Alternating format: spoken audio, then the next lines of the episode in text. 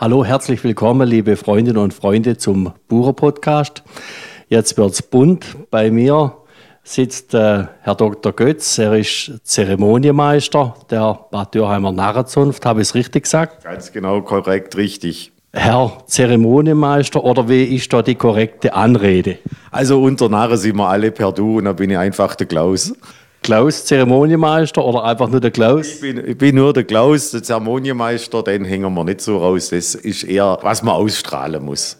Also das hat mich schon interessiert, weil Zeremonienmeister, das habe ich noch gar nie gehört. Wie wird man denn sowas in der Fasnet? Also jede Zunft oder größere Zunft, die was auf sich hält, hat eigentlich einen Zeremonienmeister, der dafür zuständig ist, dass die Fasnet, wie sie von jeher überliefert worden ist, auch so weitergeführt wird. Zwar kann halt immer ein bisschen anpassen an die aktuelle Gelegenheit, aber Fasnet gehört halt traditionell abgehandelt. Die muss ablaufen, wie es schon vor Jahrhunderten gewesen ist, bei der althistorischen Zünfte. Bei uns wären wir jetzt bald auch über 100 Jahre alt. Also da sollte schon einer immer ein wenig drauf gucken, dass da nichts einreißt, wo nicht mit der Phase nicht was zu tun hat. Und, und wie kommt man zu dem Posten Zeremonienmeister? Wie wird man? Und da wird man halt einfach gewählt von der Vorstandschaft beziehungsweise von der Generalversammlung in der Narrenrat und da wäre dann die Posten verteilt und man muss halt das halt mögen. Ich meine, ich habe schon viel Posten in unserer Zunft gehabt, aber der Zeremonienmeister, das war so immer mein Lieblingsposten. Da habe ich gesagt, das will ich mal werden. Ich wollte nie den Zunftmeister machen, auch nie den Vize. Schriftführer war ich schon, aber der Zeremonienmeister, das ist halt irgendwas Extranes. Schön, dass es klappt hat. Das freut mich für Sie. Klaus, unter Narren sind wir per Du. Ich habe heute der Welt die Narrenkappe aufgesetzt. Ich habe internationale Zuhörerschaft in Südamerika, in Dubai, Nordfriesland, sogar im Münsterland. Da können nicht alle etwas mit Fasnet anfangen. Kannst du mal erklären, um was es bei der Fasnet geht und woher die Fasnet kommt? Also da können wir ja bei Adam und Eva anfangen. Aber wenn man in die Historie reingeht, da empfehle ich die Bücher von Werner Metzger, der da sehr viel drin geforscht hat. Das ist der Brauchtumsforscher, beziehungsweise der war, hat auch einen Lehrstuhl an der Universität in Freiburg gehabt. Der hat es immer als ein religiöses Schwellenfest bezeichnet. Das ist der Übergang, also vom 6. Januar, da hört ja eigentlich die Weihnachtszeit auf. Und dann gehen wir ja in die Fastenzeit mit dem Aschermittwoch. Und diese Zeit dazwischen haben die Leute halt früher dazu genutzt, beziehungsweise da waren sie, ja, jetzt nicht vogelfrei, aber da waren sie entspannter. Und man hat dann eben vor dieser 40-tägigen Fastenzeit, kann man jetzt mal auf uns so sagen, man hätte nochmal Sau rauslassen können. Aber es war natürlich die Fastenzeit, hat ja mit sehr viel Entbehrungen Früher hat ja die Leute sehr viel Entbehrung gebracht, wenn man sagt, man darf nichts mehr essen von warmblütigen Tieren alle Produkte, da kann man sich ja mal überlegen, was übrig bleibt. Gell? Von, von der Eier über, über Fleisch, über was weiß ich was, über die Milch, alle Milchprodukte.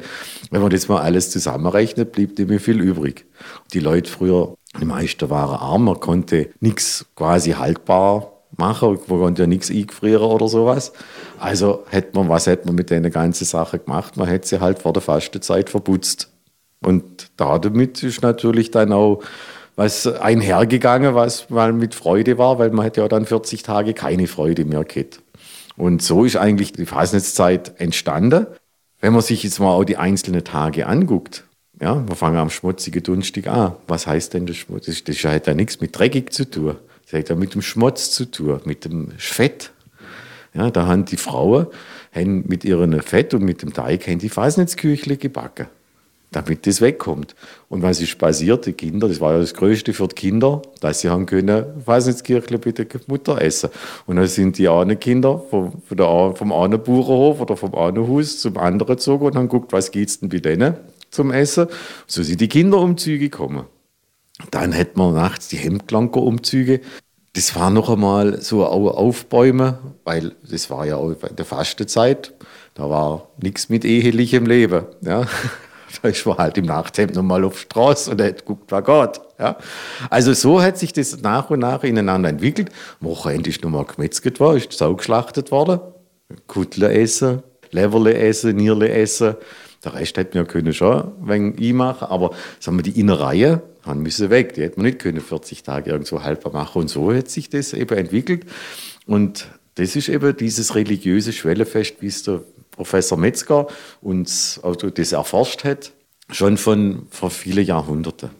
Ja, das ist sehr spannend. Und du bist ja heute Abend im Häs gekommen. Kannst du uns da dazu etwas erzählen? Ja, das ist jetzt nicht das richtige Häs. Wir nennen das ist unser kleines Ornat. Das ist einfach ein Stachelkittel, um, wenn man auf die Straße geht, dass man eigentlich auch erkannt wird als Narr. Früher, das kann man jetzt auch wieder historisch noch ein wenig betrachten, früher waren die Narren ja meistens Teufelsgestalten, waren ja, Harlekine, Narren. Sie sind oft dargestellt worden als kleinwüchsig, als aussätzig. Und das ist ja alles auch, kann man in der Bibel nachlesen. Und diese Teufelsgestalten, und wenn man das wieder mal historisch sieht, ist ja immer an der, am Fasnachtssonntag war ja, oder sagen wir es mal andersrum. Früher ist die Kirche in Lateinisch gehalten worden. Das hätte kein Mensch verstanden. Und dann hätte man oft da ein Spiel draus gemacht, hätte es schauspielerisch dargestellt, was der Pfarrer erzählt hat. Da sind die Teufelsgestalten gekommen, die Hexengestalten sind gekommen. Die Bibelstelle, die am Fasnachtssonntag, mit der die Predigt angefangen hat, war ja Dixit in cordu sedo suo non est Deus. Das heißt, der Narr sprach in seiner Seele, es gibt keinen Gott das war ja das Frevlerischste, was man früher gemacht hat. Und da sind eben die Teufels. Und, und wenn man die alte Bibelgestalter anguckt, dann ist immer dieser Narr mit seiner ähm, Marott, weiter in der Hand geht, sehr künstlerisch dargestellt worden. Und aus diesen Teufelsgestalten, Narrengestalten sind ja sehr viele, auch Hexengestalten, sind eben unsere Narrengestalten entstanden. Weil das damals schon gespielt worden ist. Und auch die ältesten Fasnachtskostüme kommen ja aus großen Kirchenbeständen, Kirchenfunden. Da sind die gefunden worden. Gehen Sie ans Freiburger Münster, gehen wir nach Rottweil.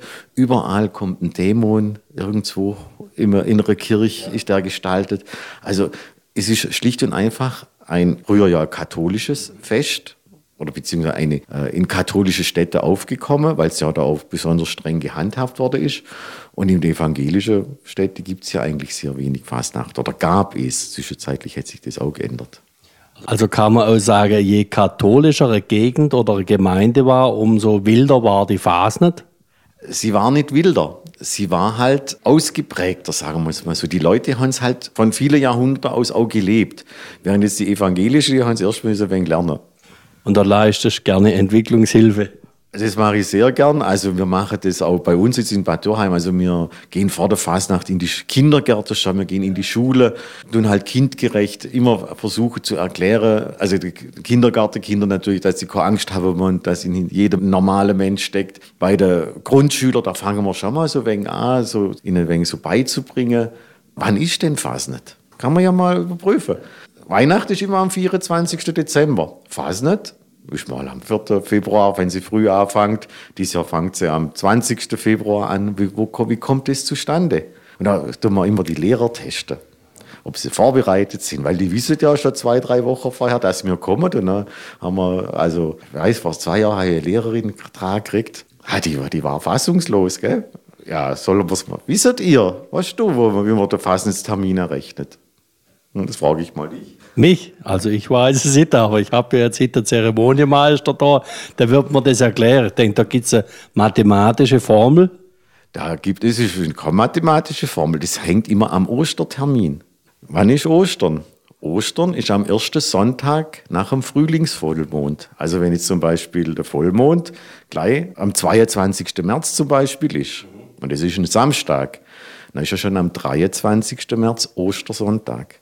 Und von diesem 23. März rechnest du zurück, 40 Tage Fastenzeit, und dann kommst du auf den Aschermittwoch. Und dann hast du eine ganz frühe Phase. Wir haben schon am 31. Januar zum Beispiel schmutzige Dunstig. Jetzt haben wir aber die Konstellation, das ist der erste Frühlingsvollmond. Also wir haben schon am 20. März zum Beispiel Vollmond. Dann ist ja der erste Frühlingsvollmond erst Ende April oder am 20. April rum.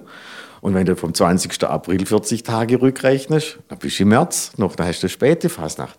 Und das bringen wir den Kindern schon bei, dass sie das einfach lernen und wissen, was man da damit macht. Und dann noch die, die Geschichte dazu, eben, dass die Fastenzeit eben damals eine sehr entbehrungsreiche Zeit war für die Leute und dass die eben ihre Vorräte aufgebraucht haben, aufbrauchen mussten, die auch keinen Alkohol mit trinken durften und, und, und. Und dann verstehen die es und bei der, sagen wir, da kann man noch in die siebte Klasse von der Realschule, die sind dann, denen muss man dann schon mal beibringen, dass eben fast nicht, nicht nur rumsauer ist, schon sich besaufen oder sowas, sondern dass es halt, ja, schon eine lustige Zeit ist, aber halt traditionsreiche Zeit. Schule, Kindergärten, da sind wir beim Thema. Also viele Vereine beklagen sich ja, sie haben keinen Nachwuchs mehr.